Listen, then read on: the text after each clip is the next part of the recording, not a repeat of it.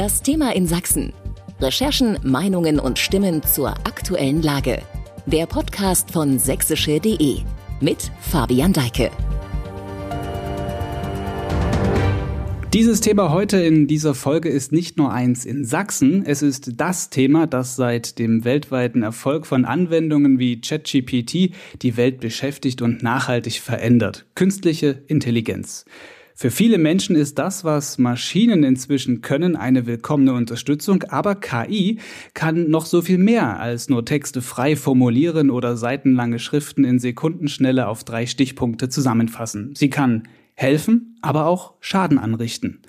Mit der Frage, wie nützlich KI ist, schwingt gleichsam also auch die Frage danach mit, welche Gefahren da lauern. Wir bei sächsische.de beschäftigen uns den gesamten Februar über intensiv mit dem Thema. Die Sächsische Zeitung erscheint am 8. Februar auch in einer KI-Sonderausgabe und da sind wir auch schon mittendrin in dieser Folge Thema in Sachsen. Mein Name ist Fabian Deike und ich freue mich, dass ich über diese großen Fragen in dieser großen Sache mit dem Mann sprechen kann, den man schon mal als das Wunderkind der künstlichen Intelligenz bezeichnet hat und der noch dazu ursprünglich aus Dresden kommt. Mir zugeschaltet per Videoanruf aus Kalifornien. Richard Socher, ich grüße Sie. Hallo Fabian, freut mich hier zu sein. Herr Socher, Sie sind Chef und Gründer des KI-Startups U.com. Das ist ganz vereinfacht ausgedrückt eine Suchmaschine und sie wollen damit nichts Geringeres erreichen, als Google den Rang ablaufen. Das ist ein großes Ziel. Man soll immer große Ziele haben. Aber sagen Sie mal, was können Sie denn besser als der Technologieriese von nebenan bei Ihnen im Silicon Valley? Der große Unterschied ist, dass U.com Fragen beantwortet, äh, statt äh, dir eine Liste von zehn blauen Links zu geben mit äh, viel Werbung äh, drumherum. Und äh, wir haben uns also sehr stark auf diese Chat-Funktion fokussiert, wo man direkt äh, seine auch sehr komplexen Fragen beantwortet bekommt. Äh, die KI kann Bilder generieren, die KI kann äh, programmieren für einen, wenn man ein komplexes Mathe- oder Physik- oder Chemieproblem hat.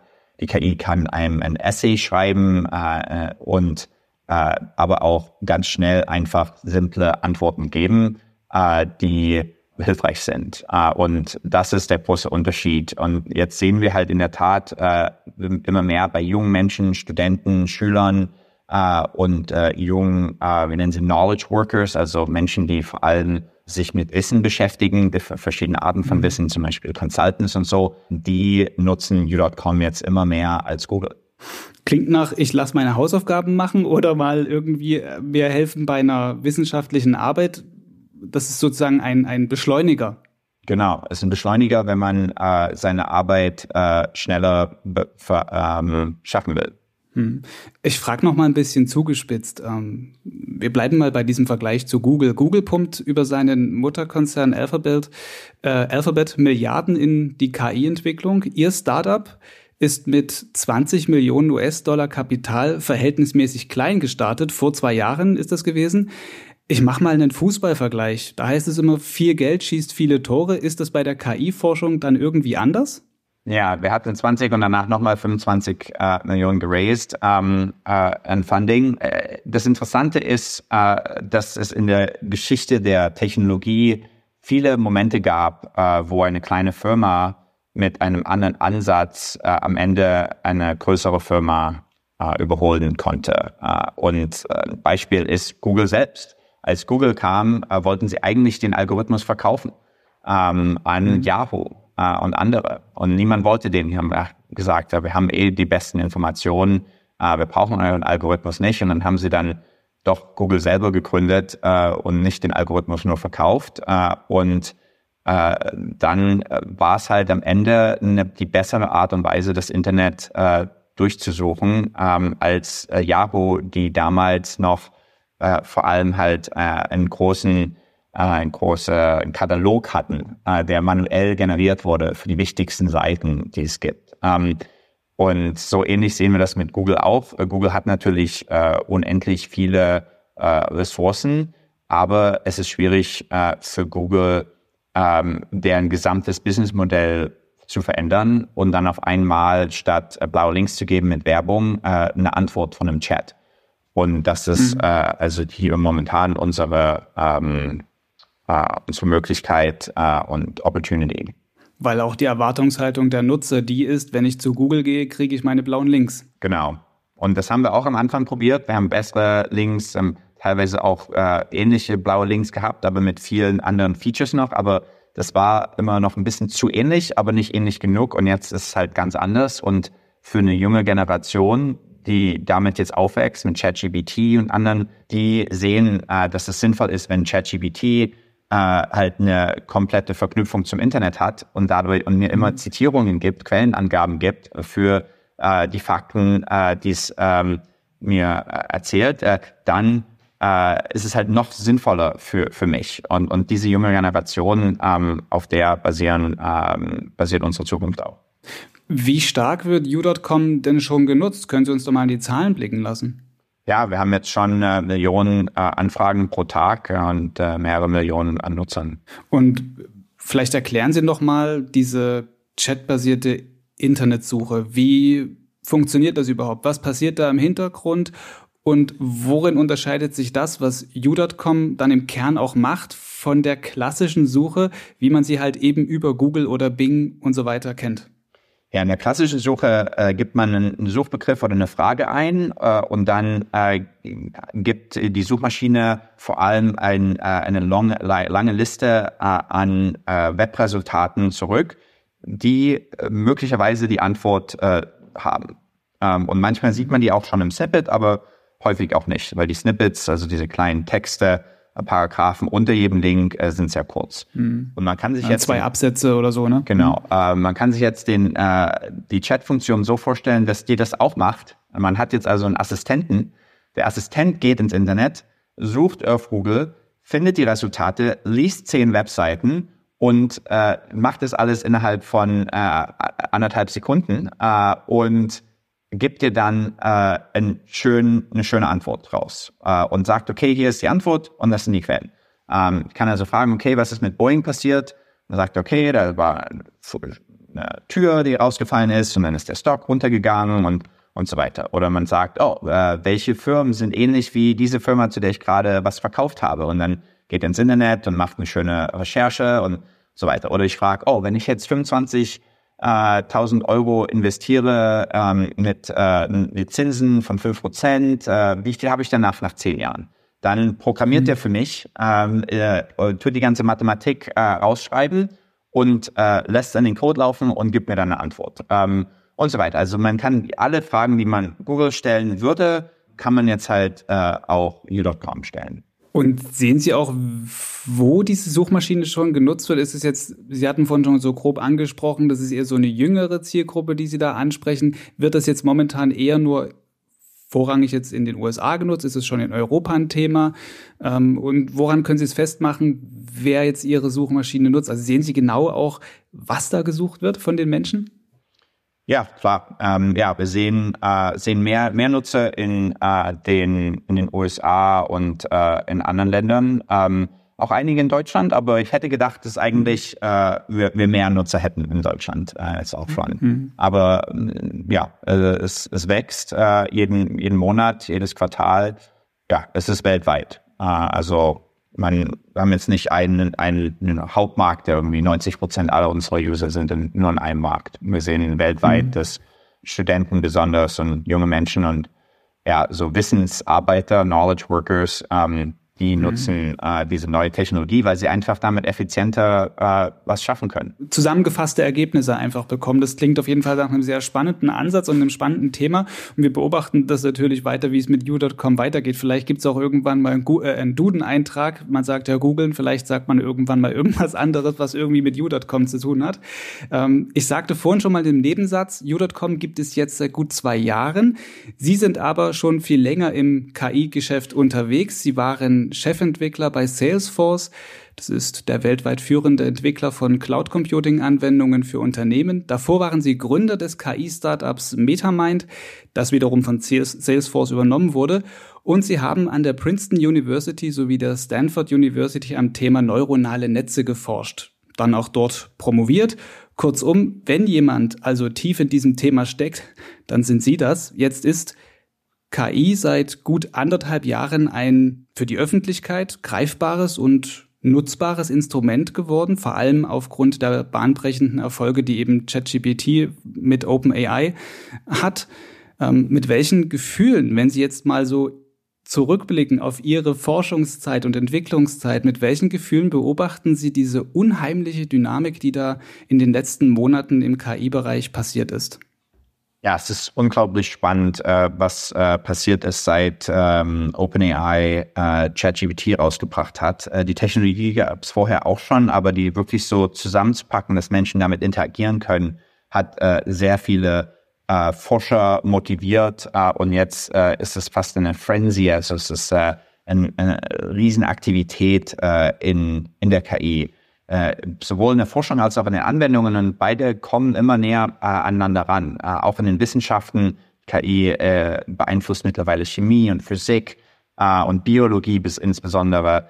Ähm, äh, und, und daran habe ich auch ja, jahrelang gearbeitet. Und natürlich freut man sich, wenn man so Grundlagenforschung gemacht hat für zehn Jahre, dass wirklich diese Grundlagen geholfen haben. Ähm, und wir haben äh, mit mein, meinem Team und ich äh, Wortvektoren analysiert, Satzvektoren und mittlerweile dann äh, in 2018 äh, hatten wir dann Prompt Engineering erfunden. Also die Idee, dass man eigentlich nur ein neuronales Netz braucht und diesem einen neuronalen mhm. Netz kann man alle möglichen Fragen stellen. Was ist die Zusammenfassung mhm. von dem Satz?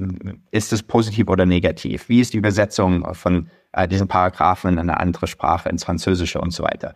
Ähm, und ähm, das ist ja unglaublich spannend. Äh, es wird sehr, sehr viele digitalisierte Jobs verändern ähm, und äh, teilweise automatisieren. Und die Menschen, die es nutzen können und die Firmen, die es nutzen können, werden effizienter äh, aber es wird jetzt auch nicht alles über Nacht passieren, aber schneller als das Internet und schneller als Elektrizität oder Dampfmaschinen ähm, wird es kommen, weil es halt sich digitalisiert weiter verbreiten kann. Man muss also nicht neue, äh, neue Maschinen bauen, aber man braucht auch mehr Grafikkarten, GPUs von Nvidia, um diese großen neuronalen Netze laufen zu lassen. Also man muss auch ein bisschen Hardware, in, in Hardware muss investiert werden. Also es wird, wird eine Weile dauern. Es gibt immer noch äh, Firmen, die nicht in der Cloud sind und äh, es gibt immer noch äh, äh, Plätze, in, also wo eben, eben ähm, sogar in Deutschland, in den USA, wo, wo es keine gute Internetverbindung gibt.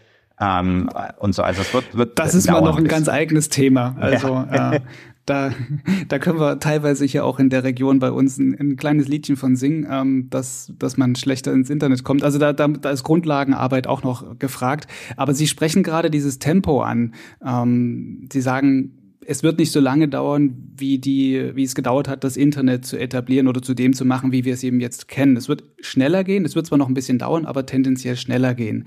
Und genau dieses Tempo ähm, hat auch dazu geführt, dass vor rund einem Dreivierteljahr Entscheider aus der Technologiebranche in einer gemeinsamen Stellungnahme auf die Gefahren von KI hingewiesen haben und eher führende Firmen dann auch aufgefordert haben, doch den Fuß ein bisschen vom Gas zu nehmen. Auf welcher Seite stehen Sie? Tempo runter oder weiter durchstarten?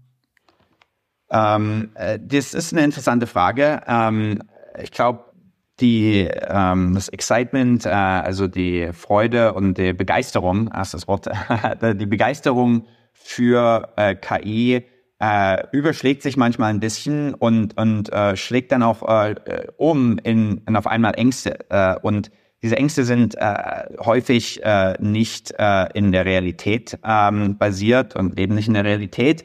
Äh, die KI wird jetzt nicht irgendwie selbstständig und äh, von sich selbst, ähm, äh, also conscious, also hat kein eigenes Bewusstsein, ähm, sondern sie macht halt das, was wir wollen. Ähm, und machen nicht alle Menschen wollen immer alles Richtige, aber ähm, viele der Ängste, dass ja von dieser äh, KI, die ein eigenes Bewusstsein ähm, hat, äh, sind nicht fundiert in der Realität. Ähm, mhm. äh, und dementsprechend äh, auf der anderen Seite würde ich sagen, äh, es gibt viele Probleme in der Medizin von zum Beispiel äh, verschiedenen Krebserkrankungen, wo KI schon jetzt hilft und, und in der Zukunft noch viel mehr helfen kann. Und in der äh, Chemie, wo KI neue Batteriematerialien entwickeln kann, äh, und die dann natürlich helfen äh, mit äh, Elektrizität und das alles ähm, grüner wird ähm, und, und so weiter. Also die KI, meiner Meinung nach, sollten wir um einiges verschnellern, äh, denn sie ist äh, unser hilfreichstes Tool. Und es ist jetzt, man, man kann äh, in die Vergangenheit gehen, wie man will. Ähm, das Feuer, Feuer kann sehr suboptimal sein, wenn es alles abbrennt, aber wenn eine, eine Gruppe Feuer hat und dann das Essen besser essen kann, ähm, ist natürlich schon hilfreich. Oder manche Länder haben länger gebraucht, äh, Elektrizität äh, zu nutzen und die sind jetzt halt um einiges weiter hinterher als die Länder, die schneller äh, Elektrizität haben, die Dampfmaschinen mhm. entwickelt haben, die neue Motoren entwickelt haben. Und es ist so ein bisschen ein Rennen. Äh, die Wahrscheinlichkeit, dass alle zusammen sagen, oh, lasst uns einfach ein bisschen langsamer rennen, ist, ist null. Und das heißt, äh, mhm. es ist noch die Frage, welche Länder wollen äh, am Ende hinten dranhängen oder welche mhm. Länder wollen Und wer hat äh, die Nase dann am Ende vorn? Genau. Mhm. Also eher Fuß aufs Gas, wenn ich das jetzt mal kurz zusammenfasse. Ähm, ganz allgemein gefragt, welche Chancen und welche Risiken sehen Sie bei KI? So viele, ja. Ich habe gerade schon einige Chancen äh, gebracht in der Forschung, äh, Chemie, Biologie. Äh, da wird noch viel mehr passieren. Äh, die Natur der Intelligenz überhaupt zu verstehen, ist interessant. Wir haben momentan äh, für komplexe Intelligenz äh, nur ein gutes Beispiel, das menschliche Gehirn. Natürlich haben, haben viele Tiere auch äh, verschiedene Arten von Intelligenz. Ähm, scheint wohl auch so zu sein, dass einige Primaten momentan durch ihre eigene Steinzeit ähm, äh, äh, gehen und, und die beginnen. Ähm, aber äh, ich glaube, dass ja, die Sprache halt die interessanteste Manifestation ist und dahinter auch viele Chancen stehen. Und letztendlich äh, gibt es simple Applikationen der KI, ähm, im Servicebereich, also automatisierte Chatbots, dass man nicht mehr sagt, okay, drücke eins für das und zwei das mhm. und dann am Ende will man eigentlich nur einen Menschen haben, weil äh, die KI eh nicht versteht, was man will, ähm, sondern man kann halt wirklich mit der KI ein gutes Gespräch führen. Und äh, das wird halt sehr, sehr viele Jobs verändern, äh, aber manche auch viele neue Jobs generieren. Ähm, man könnte sagen, okay, die Bibliothekare ähm, haben ihren Job verloren, weil die Menschen jetzt vor allem auf Google suchen. Aber Google hat so viel mehr Jobs generiert und weil jetzt alle Menschen äh, Informationen, äh, Zugang zu, Inf zu Informationen haben, sind sie selber auch alle produktiver geworden und insgesamt, äh, äh, ja, war Google zwar schlecht für vielleicht ein paar Bibliothekare, aber hat zig Millionen neue Jobs geschaffen. Und so sehen wir das mit KI auch äh, im Servicebereich, mhm. im Marketingbereich, äh, im äh, Verkauf- und Vertriebsbereich. Ähm, und dann natürlich auch äh, in interessanten Stellen äh, für äh, Kunst. Äh, das ist auch eine interessante philosophische Frage. Äh, kann KI zusammen mit einem Menschen Kunst generieren? Und eine Sache ist ganz klar, äh, die Fähigkeit zu malen zum Beispiel ist nicht mehr ein, äh, eine Schranke, um eigene Ideen in, in die Wirklichkeit zu bringen. Zum Beispiel kann ich jetzt einfach eine coole Idee haben. Zum Beispiel will ich eine Perle mit äh, einem Ohrring haben, der aussieht wie ein Mädchen. Und dann hat man das berühmte Bild, äh, Girl with uh, a Pearl Earring ähm, äh, mhm. aus den Niederlanden und kann das aber jetzt auf den Kopf drehen und auf einmal hat man dann eine Perle, ähm, die auf dem Ohrring hat. Und das ist so eine interessante Idee, ähm, wie man jetzt einfach haben kann und äh, zehn Sekunden später hat man äh, eine Verwirklichung dieser Idee. Und das heißt, was wichtiger wird, ist, interessante Ideen zu haben, äh, als äh, jetzt wirklich jahrelang äh, zu trainieren, dass man äh, diese Ideen äh, selber malen kann oder zeichnen kann. Uh, und das, mhm. diese Abstraktionslevels, das ist äh, eine der großen Chancen, dass man immer mehr ähm, sich überlegen muss, äh, kreativ zu sein, äh, Menschen zu verstehen ähm, und dann äh, die Technologie nutzt, um äh, das durchzus äh, durchzuführen äh, auszuführen. Das mit der Kunst ist aber ein guter Punkt vielleicht. An der Stelle hake ich mal ein. Mhm. Ähm, das ist ja aber auch eine, eine gewisse Abwertung des Handwerks, das hinter einem Kunstwerk beispielsweise steckt. Ja, das ist, das ist richtig und das ist äh, von vielen Illustratoren, ähm, natürlich wird das sehr kritisch gesehen. Das ist ähnlich wie ähm, die, die Druckpresse. Die Druckpresse mhm. hat äh, die Fähigkeit, äh, ein Buch zu kopieren, um einiges äh, weniger halt vermindert. Ähm, äh, nicht die Fähigkeit, sondern den Wert der Fähigkeit. Und es hatte halt davor Monate gedauert, dann standen, saßen viele Mönche und haben mhm. halt äh, sehr, sehr langsam ein Buch äh, kopiert in ein anderes Buch. Und als dann die Druckpresse gab, äh, haben diese Mönche weniger Jobs gehabt, äh, diese Bücher zu äh, kopieren äh, und abzuschreiben. Aber wir haben halt viel mehr Bücher. Und wenn das Ziel ist, mehr Kunst zu haben und mehr interessante Illustrationen zu sehen, dann wird dieses Ziel insgesamt, äh, know, jetzt, äh, dem, sind, dem sind wir näher, dem Ziel. Ähm, mhm. Aber das wird in der Tat den Jobs der Illustratoren verändern, denn es macht jetzt einfach nicht mehr so viel Sinn, 1000 Euro für eine Illustration zu verlangen, wenn man die in zehn Sekunden so circa bekommt. Aber es wird mhm. natürlich schon, wenn man was ganz Neues machen will, was so es noch nicht gab, was niemand äh, den Stil, den neuen Stil hat, äh, dann äh, braucht man immer noch Illustratoren. Dass Sie ein KI-Optimist sind, darauf konnte man gefasst sein einigermaßen, das ist auch ganz klar. Gibt es für Sie aber auch irgendwann Grenzen? Wann wäre so der Punkt erreicht, an dem Sie sagen, halt, stopp, ab jetzt wachsam sein? Da, den Punkt haben wir natürlich jetzt schon. Äh, und äh, die KI ist ähnlich wie Technologie oder Computer ähm, äh, so allumfassend, dass, dass man das nicht auf als eine Dimension reduzieren kann. Wir müssen natürlich mhm. schauen, wenn die KI in die Anwendungen geht, muss sie jetzt auch schon reguliert werden. Also ich will jetzt auch nicht, dass ein KI-Auto einfach mal so losfahren kann auf die Autobahn und mal schaut, was passiert. Also äh, das muss reguliert werden. Selbstfahrende Autos, mhm. KI für selbstfahrende Autos muss reguliert werden, bevor die KI ähm, auf die Straße darf. Äh, wenn KI ein neues Medikament entwickelt oder äh, Gehirnchirurg wird, will ich auch nicht, dass die das einfach mal probiert an meinem Gehirn, ähm, äh, mhm. sondern will, dass das alles vorher sehr, sehr vorsichtig äh, getestet wird. Wenn äh, KI äh, ja, äh, also die Menschenleben wirklich äh, direkt beeinflusst, dann äh, müssen wir natürlich äh, schauen und aufpassen, äh, dass wir sie richtig anwenden. Ähm, mhm. Aber das ist sozusagen, sie kann ja auch, sie muss ja nicht um die KI beeinflusst ja vielleicht jetzt im medizinischen Bereich einen Menschen direkt, ja. Ähm, dann ist das natürlich klar, dass man vorher vielleicht mal wissen möchte, ob das denn schon funktioniert hat bei anderen Menschen. Ja. Ähm, die KI kann ja aber auch äh, jetzt in, die Flä in der Fläche ähm, Dinge beeinflussen, in der gesamten Gesellschaft, vielleicht auch politische Prozesse beeinflussen. In diesem Jahr in den USA Präsidentschaftswahl, großes Thema, auch im, äh, mit Blick auf KI. In Deutschland gibt es mehrere wichtige Landtagswahlen, auch unter anderem hier in Sachsen. Also ein Superwahljahr steht an. Ja. Und Experten warnen vor einer nie dagewesenen Deepfake-Welle. Da liegt es ja auch auf der Hand, dass man in dieser Richtung irgendwie so ein, eine, Regu eine Regulierung findet. Wie kann das denn gelingen? Absolut. Und äh, Deutschland ist ein bisschen besser aufgestellt als die USA, denn in den USA ist, ist Lügen nicht illegal. Also der Freedom of Speech, freie Meinungsäußerung ist in den USA sehr, sehr weit äh, ausgefasst. Und das, das kann äh, Probleme generieren, ähm, äh, wo in Deutschland, wenn man halt ganz offensichtlich lügt und es ist klar und man sieht die Fakten, dann kommt man da nicht so leicht äh, mit äh, von weg. Ich glaube, äh, Technologie, äh, Computer konnten schon jahrelang Texte kopieren und automatische Texte generieren. Ähm, äh, und die große Frage ist eher, wie kann man die an die Menschen ranbringen? Äh, die Aufmerksamkeitsökonomie ist die größere Frage. Ähm, ich kann mhm. jetzt schon eine Webseite kreieren, wo ich äh, zig Milliarden Texte draufschreibe, aber da kommt halt niemand auf die Webseite drauf.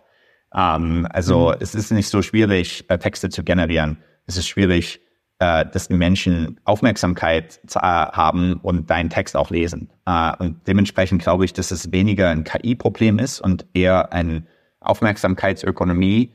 Und die Deepfakes sind natürlich auch ein Problem.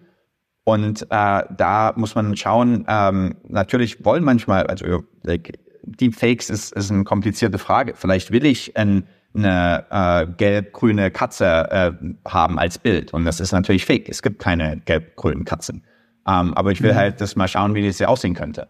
Äh. Und dementsprechend, die KI weiß natürlich nicht, äh, willst du halt nur äh, was illustrieren, was es so nicht gibt, äh, weil du halt eine Science-Fiction-Story schreibst oder was auch immer.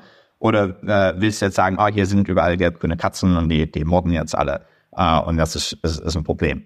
Äh, und mhm. dementsprechend ist die KI nur so gut wie die Menschen und die Systeme, äh, die sie nutzen.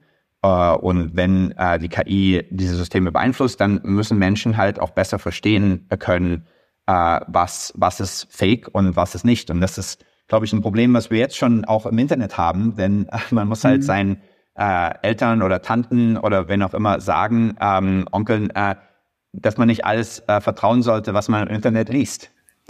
Da gibt's eine spannende Bertelsmann-Studie, auch relativ aktuell, zu, genau zu diesem Thema. etwa die Hälfte der Deutschen kann nach eigenem Bekunden nicht einschätzen, ob Informationen im Internet richtig oder falsch sind. Also mit anderen Worten, der Mensch ist irgendwie dann auch letztlich machtlos gegen KI, die ja einem alles Mögliche dann auch erzählen kann. Da liegt die Frage ja doch irgendwie vielleicht nahe, kann die KI denn selbst ähm, dabei helfen, KI-Fakes wiederum zu entlarven? Das auf jeden Fall. Ähm, also es ist jetzt schon, man kann jetzt schon Klassifizierer generieren, sagen, ist dieses Bild von einer KI generiert worden oder ist es ein echtes Foto? Und das ist ähnlich mhm. wie theoretisch sollten Menschen jetzt auch schon Fotos nicht vertrauen, denn wenn man genug Photoshop-Skills hat, konnte man in den letzten zehn Jahren auch schon sehr realistisch äh, gefakte Bilder generieren. Es ist jetzt halt nur so, dass mhm. man es noch leichter und billiger machen kann. Man braucht jetzt keinen Photoshop-Experten mehr, sondern halt nur geht einfach auf v.com und sagt, oh, kreier mir ein Bild von einem Ferrari im Wald, der Offroad fährt und dann, okay, geht, geht zwar eigentlich mhm. nicht. Und vor meinem Haus steht. genau. Ah, auf vor genau. meinem Haus steht, genau. Und so es ist jetzt halt mhm. leichter äh, zu machen, aber es ist immer noch, ähm, ja, die, die Frage ist halt nur, wie sehr sind die Menschen darauf vorbereitet, nicht allem zu vertrauen, was sie im Internet sehen und dann zu schauen, auf, was sind die Quellenangaben. Und das ist halt für mich äh, ganz, ganz konkret. Deswegen bei u.com äh, fokussieren wir uns halt sehr stark darauf, äh, korrekte Quellenangaben zu haben für die Fakten, wie die KI einem sagt. Würden Sie auch vielleicht sogar so weit gehen, dass Firmen wie jetzt beispielsweise Ihre oder andere, die KI-Instrumente anbieten und entwickeln, viel stärker an dieser Regulierung mitarbeiten müssten? Auf jeden Fall ist es sinnvoll, wenn, wenn Firmen äh, äh, Input geben und sagen, ja, so und so sehen wir das. Natürlich, äh, wir bei Udacom wollen immer so nah an der Wahrheit sein, wie es nur geht. Und Manchmal ist es einfacher und manchmal ist es schwierig, denn irgendwann geht es schon fast in die Philosophie. Was ist Wahrheit? Kann man überhaupt weit finden, wenn mir einer sagt, okay, wir wurden jetzt zwei von einer Drohne in Jemen erschossen? Es ist schwierig, in einem KI-System zu sagen, okay, stimmt das oder stimmt das nicht? Irgendwann mhm. äh, an, an einer Stelle muss man Menschen vertrauen, die vor Ort sind äh, Journalisten vertrauen, die vor Ort sind und sagen, okay, haben die das so wirklich beschrieben, haben die Fotos gemacht, äh, stimmt das, was die sagen?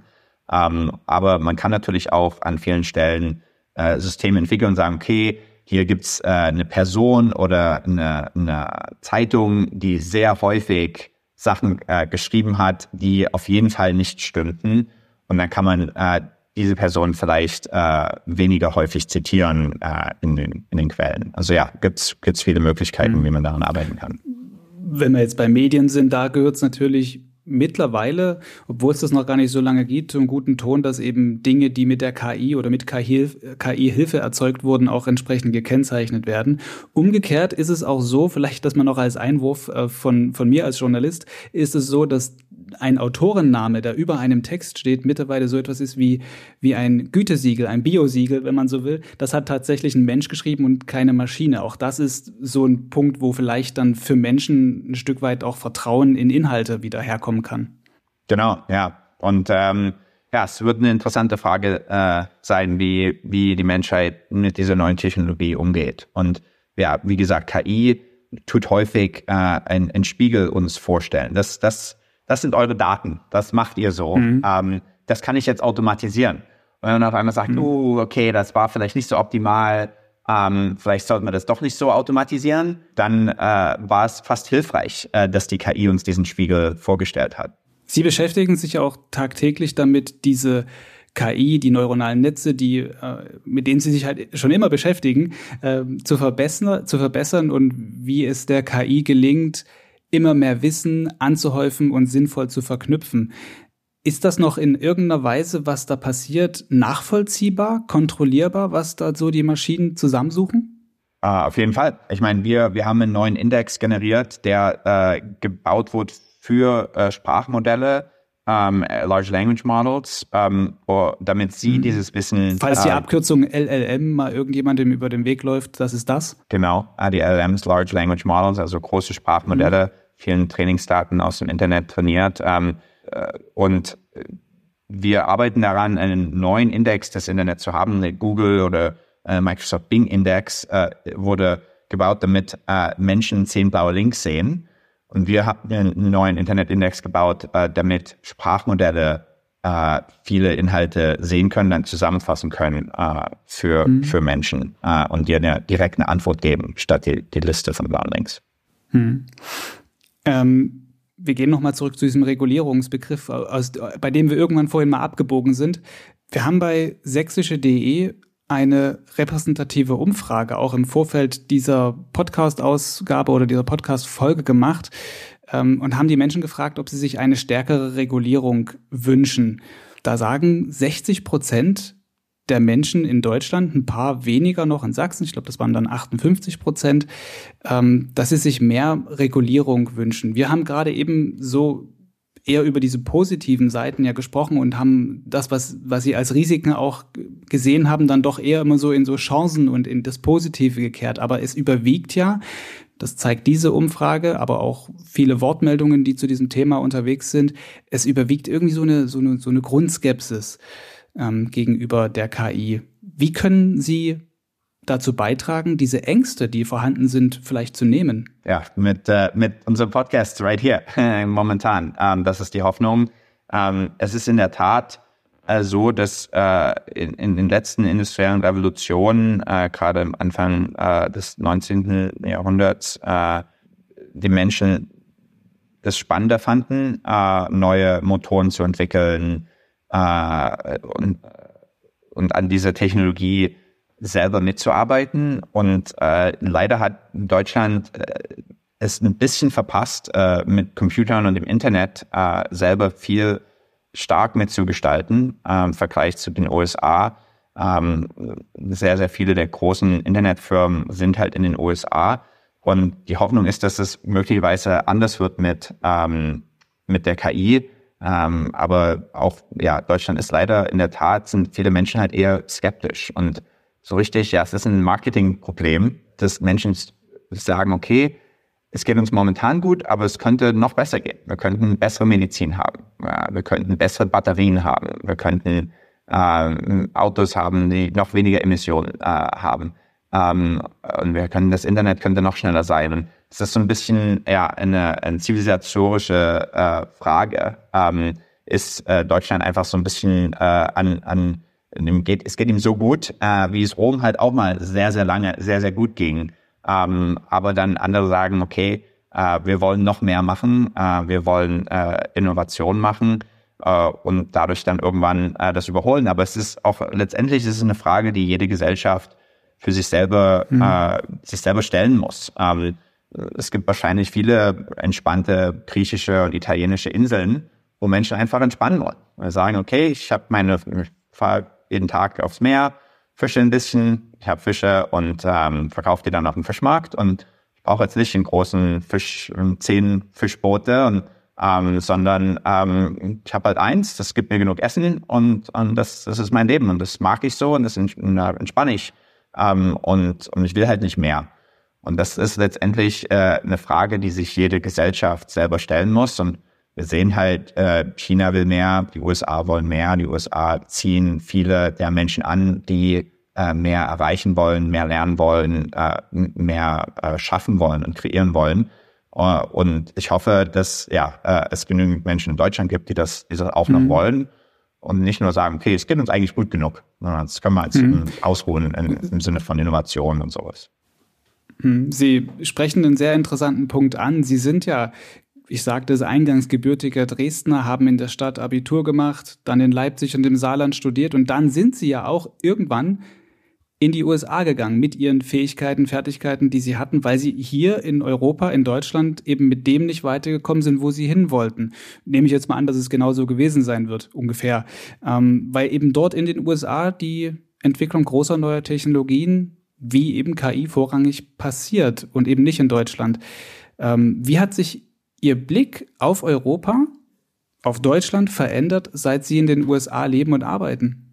Ähm, ja, für mich war der Hauptgrund am Anfang eigentlich nur wegen der Forschung. Ich wollte mit den äh, KI-Forschern zusammenarbeiten, die äh, den, den größten Einfluss hatten auf äh, KI, die neuesten äh, und besten Algorithmen entwickelt hatten und äh, in den Weltranglisten in den Top 10 sind und so weiter. Das war eigentlich mein Hauptgrund. und dann in Stanford äh, sogar gegen Ende von meinem Doktor wollte ich eigentlich Professor werden, habe dann auch äh, an, äh, für vier Jahre in, Stanford gelehrt, ähm, aber äh, habe halt auch festgestellt, wow, diese Technologie der KI, wir haben jetzt so viele ähm, äh, Durchbrüche schon geschafft. Eigentlich macht es Sinn, dass wir jetzt äh, die auch wirklich äh, an die Menschen weiterbringen, äh, statt nur im Labor die zu entwickeln.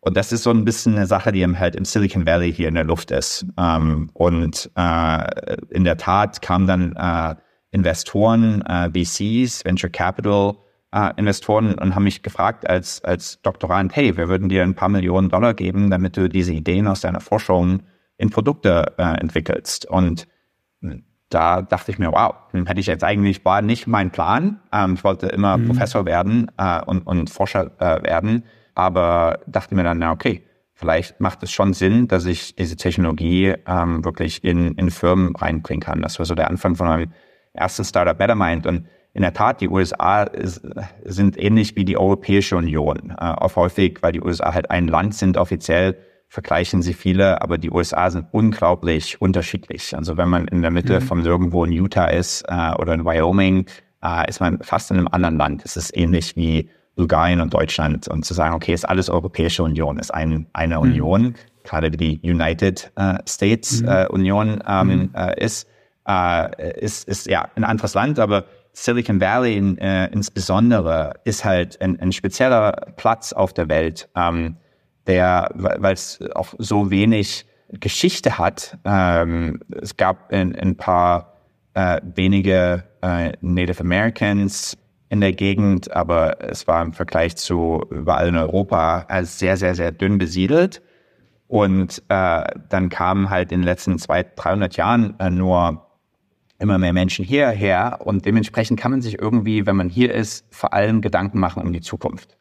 Man hat halt mhm. nicht schöne Denkmäler und alte denkmalsgeschützte Kirchen und so, über die man sich mhm. Gedanken machen muss, äh, sondern man kann halt einfach ähm, ja, sich vor allem auf die Zukunft konzentrieren. Ähm, und ich liebe auch Geschichte und Archäologie und, äh, und, äh, und, und, Kunst äh, und, und Museen und alles, aber ähm, es ist halt sehr spannend hier zu leben und man, man trifft äh, auf jeder Party jemanden, der halt was Neues, Cooles äh, kreieren will. Eine Freundin von mir die äh, arbeitet daran, Organe und äh, äh, in der Zukunft irgendwann komplett äh, Menschen, ähm, äh, die äh, eine Krankheit zu haben, zum Beispiel äh, einführen zu können, sodass man sie irgendwann wieder reaktivieren kann. Also eine hm, totale Sci-Fi-Sache. Aber ja, das klingt da echt als Science Fiction jetzt an der Stelle, aber ähm, ja, aber sie arbeitet ja, daran. Solche, ja. ja. solche Ideen kommen dann auch in so einem Bereich oder in so einer Region eben dann einfach zutage, ja. wo so viele unheimlich ähm, versierte Köpfe einfach auch unterwegs sind. Also da sind ja auch wirklich für jeden Bereich die führenden Menschen, die da zusammenkommen. Da wundert sich, wenn auch die ähm, spannendsten Ideen zutage kommen. Ähm, ja. Blicken wir vielleicht aber noch mal auf Dresden. Hier gibt's viele Museen übrigens und Denkmäler. Es ist halt eine Region oder eine Stadt mit, mit viel Geschichte. Aber ist auch schön, ja. ähm, sie wird wegen der starken Halbleiterbranche als Silicon Saxony bezeichnet, zumindest die gesamte Region hier ringsrum. Es gibt herausragende Universitäten. Äh, die Voraussetzungen für Technologieentwicklung wie die, die Sie jetzt auch machen mit U.com und mit dem, was Sie davor schon an, an, der, an, der, an den Universitäten gemacht haben, wäre doch auch hier vorhanden, oder nicht? Absolut. Der, der, theoretisch gibt es keinen Grund, warum äh, Dresden und, und andere Standorte in Deutschland nicht damit teilnehmen können. Ähm, es sind mhm. letztendlich nur Ideen äh, und Forschung und dann aus der Forschung kommen ähm, die, die Firmen und dann ist natürlich auch ein bisschen Risikokapital, so Venture Capital ist wichtig, um diese Ideen aus der Forschung ähm, in, in die Realität zu bringen, äh, beziehungsweise Forschung ist auch real, aber in, in, ja, in Produkte. Und theoretisch äh, hat Deutschland unglaublich gute äh, Grundlagen, ähm, da damit mhm. Und ja, nun scheint es aber eher so, dass, dass Europa, wenn man jetzt mal auf die Tech-Branche schaut, immer so ein bisschen ein unangenehmes Muss ist. Man kommt nicht drum rum, weil es groß ist. Man würde es aber vielleicht gerne. Viel Datenschutz, scharfe Gesetze. Ähm, auch KI wird bald in Europa reguliert. Die EU arbeitet an einer KI-Verordnung, den AI Act von allem, was man bisher weiß, werden bestimmte Technologien im Bereich der KI in Europa dann gebremst werden. Zum Beispiel alles, was mit Gesichtserkennung irgendwie zu tun hat. Da wird man sehr vorsichtig umgehen. Ähm, wie bewerten Sie diese europäische Regulierungsstrategie? Das ist in der Tat richtig. Es ist halt so ein bisschen, in, äh, ja, ähnlich, ähm, wie wir das vorher auch besprochen haben. Es ist ein Marketingproblem, dass viele halt eher mhm. sagen, okay, es ist eine neue Technologie und dann ist irgendwie intuitiv die ersten äh, Gedanken sind erstmal, warum funktioniert es nicht? Warum ist es overhyped? Was könnte damit schiefgehen? Und irgendwie äh, ja, gibt es halt äh, in Silicon Valley mehr Menschen, die sich als erstes fragen, wow, wie könnte ich das noch verbessern? Wo äh, hat es Probleme? Und das, jedes Problem ist eine Möglichkeit, das äh, zu verbessern äh, und dementsprechend will ich daran arbeiten und, und einfach da mitgestalten zu wollen ähm, und, und das zu verbessern, statt erstmal zu verringern, bis man es komplett äh, perfekt versteht. Ähm, und das ist ja, es ist ein bisschen eine Einstellungsfrage. Natürlich, du hast recht, äh, ich freue mich auch, ich werde im April ähm, nach Dresden kommen zur TU ähm, und ähm, ja, freue mich da sehr drauf. Äh, und äh, in der Tat äh, sind die Regularien äh, nicht hilfreich. Ähm, Steuern sind schon sehr hoch äh, für Firmen und, und Startups ähm, und es gibt viele ähm, äh, Barrieren ähm, leider noch für, für Startups. Es ist äh, komplexer, die Bürokratie ist stärker.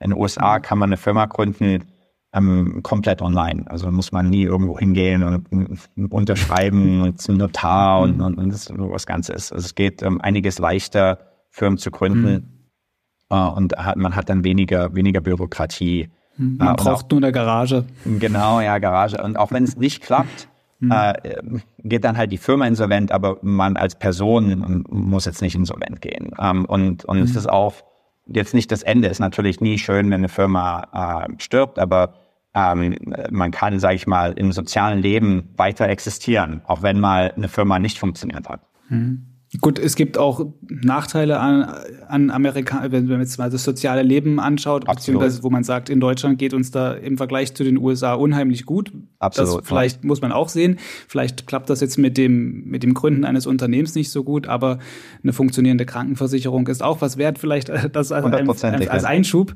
Welche Folgen, glauben Sie, hat das für Europa? Werden jetzt beispielsweise auch jetzt mit diesem AI-Act, der da eben kommen wird, werden jetzt noch mehr Experten wie Sie zusammen mit Ihren Start-ups oder Start-up-Ideen nach Amerika ziehen? Wird Europa bei der KI, vielleicht das als konkrete Frage, wird Europa bei der KI abgehängt? Ähm, ich will nur mal kurz darauf äh, zurückkommen, was du gerade gesagt hast. Du hast absolut recht. Äh, ich glaube, letztendlich ist Deutschland sehr gut aufgestellt, die negativen Wirkungen der KI und von Automatisierung besser abzufedern. Wir haben Volkshochschulen, wir haben kostenlose Bildung, äh, Krankenversicherung und alles. Das, äh, was traurig ist, ist halt, dass Deutschland und, und Europa häufig weniger gut aufgestellt ist, die positiven Wirkungen der KI zu nutzen, um das eigene äh, GDP, Bruttosozialprodukt oder so äh, zu vergrößern, sodass am Ende noch mehr übrig ist, was man dann besser teilen kann. In den USA äh, ist es in der Tat äh, nicht optimal, wenn man nicht unglaublich stark, äh, äh, unglaublich viel arbeiten will. Äh, wenn man ein schönes, entspanntes Leben haben will, mit guter Krankenversicherung und sehr gute Work-Life-Balance und, und viel, viele Hobbys haben will und so, sind die USA nicht so optimal äh, wie, wie mhm. Europa. Ähm, und ich habe häufig die Hoffnung, dass äh, wir ein bisschen äh, diese zwei Systeme verknüpfen können. Äh, ein bisschen mehr mhm. Upsides und weniger Downsides äh, von beiden Systemen äh, kombinieren können. Ja. Das klingt nach einer Aufgabe für die KI. ähm, äh, das ist wahrscheinlich eher ein, ein, ein menschliches äh, Problem und äh, das müssen wir uns halt überlegen. Aber wie gesagt, äh, man kann jeden Tag selber ähm, aufs Meer fahren und ähm, äh, fischen.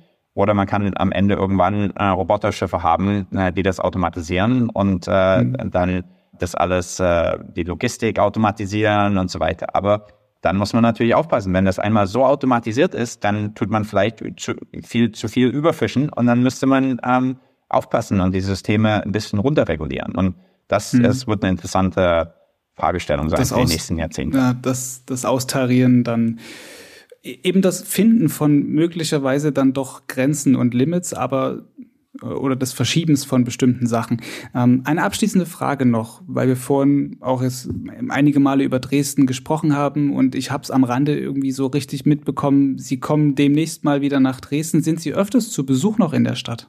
Natürlich, ja. Meine Eltern wohnen noch hier und äh, ja, freue mich immer sehr, es zu besuchen. Also im April dann in der TU Dresden, wenn Sie das nächste Mal hier sind. Also das wäre ja dann im April, lade ich Sie gerne ins Haus der Presse auch nochmal ein. Gerne. Richard Socher, CEO von U.com und KI-Experte, vielen Dank für dieses Gespräch. Vielen Dank, Fabian. Damit geht diese Folge Thema in Sachsen zu Ende. Ich bedanke mich auch bei Ihnen wie immer fürs Zuhören. Wenn Sie jetzt noch mehr über künstliche Intelligenz erfahren möchten, empfehle ich Ihnen am 8. Februar unsere gedruckte Ausgabe. Die Sächsische Zeitung erscheint dann in einer KI-Sonderausgabe. Und noch ein Hinweis, am 14. Februar wird es diesen Podcast erstmals als Veranstaltung geben.